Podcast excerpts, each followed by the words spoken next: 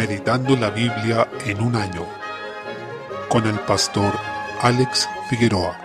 Día 12, mes 10. Jeremías capítulo 19. En este pasaje encontramos la señal de la vasija rota, en que el Señor dirige a Jeremías hacia el valle de Ben Hinnom, es decir, hijo de Hinnom, llamado también valle de Tofet, que está a la entrada de la puerta oriental o puerta de los tiestos, como dice en el versículo 2. Al parecer los alfareros depositaban aquí sus mercancías rotas, lo que hacía que este lugar fuera ideal para hacer la señal. Este era un valle donde se hacían sacrificios de niños a dioses paganos, demostrando perversión en su grado extremo. Por eso el Señor escogió este lugar para anunciar juicio a este pueblo, porque llenaron ese lugar de sangre de inocentes. Hasta los reyes edificaron altares a dioses falsos y mataron a sus propios hijos. Ese valle sería entonces el escenario de una matanza, una masacre, un juicio que el Señor derramaría sobre este pueblo, que incluso iba a terminar cayendo en el canibalismo algo que era absolutamente aberrante debido al hambre que iba a producir el asedio de los babilonios. Esto era parte de las maldiciones del pacto que alcanzarían a los israelitas en caso de que se rebelaran contra el Señor, y era algo que estaba claramente estipulado en la ley. Este valle de Hinnom, cuya expresión en hebreo es Gei Hinnom,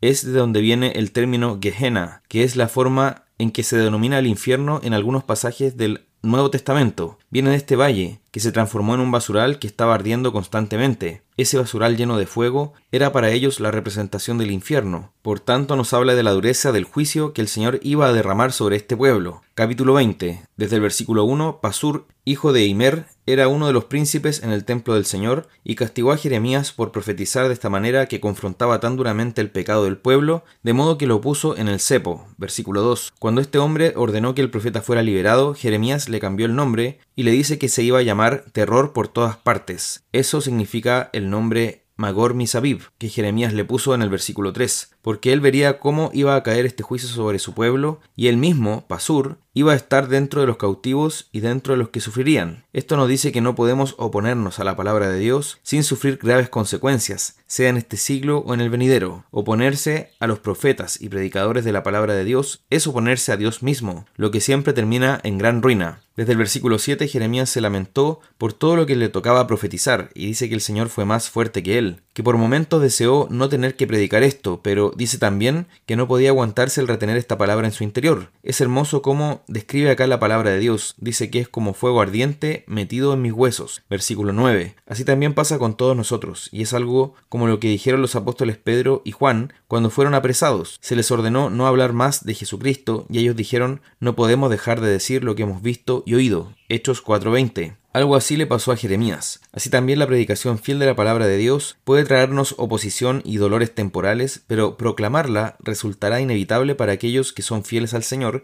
y podremos decir como Jeremías que Dios está con nosotros, como campeón temible. Todos quienes sean salvados podrán testificar junto con el profeta que fueron persuadidos por el Señor y que Él fue más fuerte que ellos. Desde el versículo 12 el profeta eleva una imprecación pidiendo al Señor que juzgue a aquellos que se oponían a Él y murmuraban en su contra, se burlaban y lo perseguían. Al mismo tiempo alaba al Señor por su liberación. Eso nos muestra que los justos, los que somos hijos del Señor, podemos pedir que el Señor haga justicia y eso implica también que personas sean juzgadas. Sabemos que la venganza es del Señor, pero a la vez justamente el hecho de reconocer esto nos lleva a orar para que Él sea quien ejecute justicia contra aquellos que se oponen a la verdad y que nos hacen guerra por causa del Evangelio. Por último, el profeta eleva un gran lamento por todo lo que estaba presenciando en cuanto a la decadencia de su pueblo y el juicio que vendría sobre ellos. Esto también nos llama a ser sensibles en cuanto al estado espiritual del pueblo de Dios, no siendo indiferentes ante el pecado y la maldad. Capítulo 21. Desde el versículo 1, Sedequías, quien fuera el último rey de Judá, en su hipocresía envió a Pasur, no necesariamente el mismo mencionado en el capítulo 20, y también al sacerdote Sofonías, para que ellos fueran a consultar al profeta Jeremías respecto de qué iba a pasar con este pueblo, porque Nabucodonosor, rey de Babilonia, los estaba invadiendo. Desde el versículo 3, Jeremías les aclara que el Señor mismo estaba peleando contra Judá, esa es la situación más terrible en la que podemos encontrarnos, que el Señor esté peleando contra nosotros. En ese sentido, ellos como pueblo no tenían esperanza de salir airosos de esta situación, porque el Señor dice en el versículo 10, mi rostro he puesto contra esta ciudad para mal y no para bien. Realmente el Señor ya se había determinado a juzgarla, y en eso vemos su soberanía en salvar y juzgar, y cuando Él ya se ha determinado a juzgar, ciertamente solo queda el arrepentimiento y rogar por la pronta restauración, Por lo mismo el Señor les hace un llamado urgente a escoger entre el camino de la vida o de la muerte. Pero en este caso el juicio de esta ciudad ya estaba decretado, pues ellos se habían endurecido en su incredulidad de manera terminal. Por tanto debemos tomar en serio al Señor y no menospreciar su ley. Amemos su palabra, pues los que se rebelan contra ella no quedarán sin castigo. Salmo 82. Desde el versículo 1 el Señor afirma que está en la reunión de los dioses, refiriéndose a gobernadores o jueces humanos que ejercen una autoridad que Dios les ha conferido y delegado y que además lo hacen sobre la base de su palabra, o al menos así deben hacerlo. El Señor les llama dioses, versículos 1 y 6, en sentido figurado. Ellos debían ejercer esa potestad apropiadamente, debían defender al débil y al huérfano, hacer justicia al afligido y al menesteroso, liberar al necesitado, pero no lo estaban haciendo y de esto eran responsables ante el Señor. Cristo citó este salmo para reprender a los judíos, Juan 10:34, porque querían matarlo injustamente, lo aborrecían sin causa. El Señor dio al hombre la autoridad para ejercer un gobierno humano en su nombre, otorgándoles el poder de la espada, pero este gobierno y poder vienen con una responsabilidad. Desde el versículo 6, sin embargo, por el pecado del hombre, generalmente quienes están en estas posiciones de poder se creen dioses, pero morirán como hombres. Su posición de autoridad temporal no cambia el hecho de que son pecadores inmortales necesitados de salvación. El versículo 8 nos muestra que el Señor es Dios sobre todo. Dice, levántate, oh Dios, juzga la tierra, porque tú heredarás todas las naciones. Esto nos debe llenar de esperanza porque nos habla de un Dios soberano que juzga a los pueblos, sin que haya cosa alguna que pueda salirse de su gobierno. No hay rey ni tirano que pueda sobreponerse a Dios. Cuando haya un hombre que se alce como Dios y se extralimite de sus poderes y facultades que el Señor ha entregado al gobierno humano, será el Señor mismo quien se encargará de juzgar a tal persona, quien se ha puesto en un lugar de juicio y de condena porque ha usurpado el lugar que solamente corresponde a Dios. Por tanto, como iglesia debemos estar en paz y confiados, no solo luchar para preservarnos con vida como pueblo de Dios, sino avanzar, proclamar el Evangelio, anunciar el reino de Dios, mientras oramos al Señor que se levante y juzgue la tierra, que traiga su reino porque Él es Rey. Ese es nuestro mayor consuelo, nuestra gran alegría y gozo, y lo que nos debe llevar a perseverar con fe. Proverbios capítulo 25, versículos 9 y 10 así como el principio que refleja Mateo capítulo 18 en cuanto a la búsqueda de la reconciliación y la disciplina. Si existe algún conflicto con alguien, este versículo nos llama a tratar primero la causa individualmente, es decir, tratar con la persona con quien existe el conflicto y no hablarlo a otro. Uno de los principios de la disciplina bíblica es que esté involucrada la menor cantidad de personas. Cuidémonos entonces para ser discretos y no divulgadores de las faltas ajenas, pues debemos hacer estas cosas para honrar al Señor y no simplemente para reivindicar nuestro nombre o vengar alguna ofensa. Debemos considerar que la imprudencia en esto puede terminar en graves consecuencias, incluso en deshonra contra el murmurador, quien terminará sufriendo una mala reputación por su pecado. Primera a los tesalonicenses capítulo 5. Desde el versículo 4,